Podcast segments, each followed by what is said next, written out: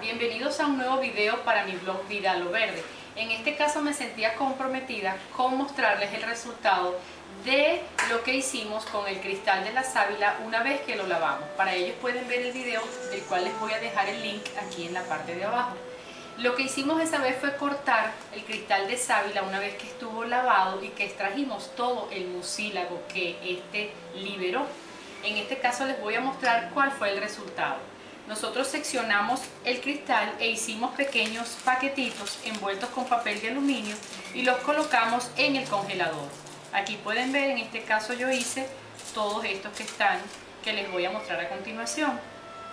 Entonces, en el caso de las crisis de hemorroides, por supuesto deben consultar a su médico.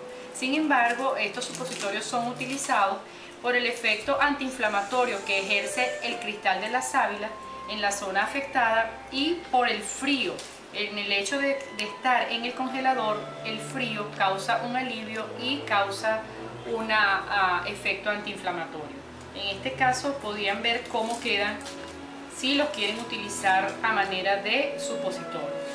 Ahora yo en aquella oportunidad, antes de congelarlo, cuando nos encontramos en el video anterior del cristal de la sábila, elaboré este un poquito más grande, de modo que yo les contaba que pueden utilizarlo también como jabones, a manera de alivio para la piel cuando está enrojecida por efecto del sol, cuando los niños van a la piscina o van a la playa, a manera también de un jabón vemos que eh, la sábila también tiene un efecto en aclarar manchas de la piel, tiene un efecto desinfectante en lo que es las personas que sufren de acné, quiere decir que este jabón se puede utilizar también en el rostro.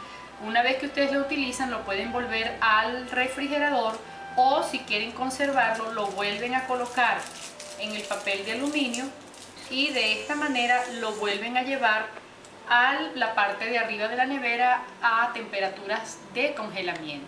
Esto es todo lo que les quería presentar para el día de hoy, de modo que espero que les sea de gran utilidad y agradecerles sus visitas, sus comentarios y nos vemos en una próxima oportunidad. Hasta luego.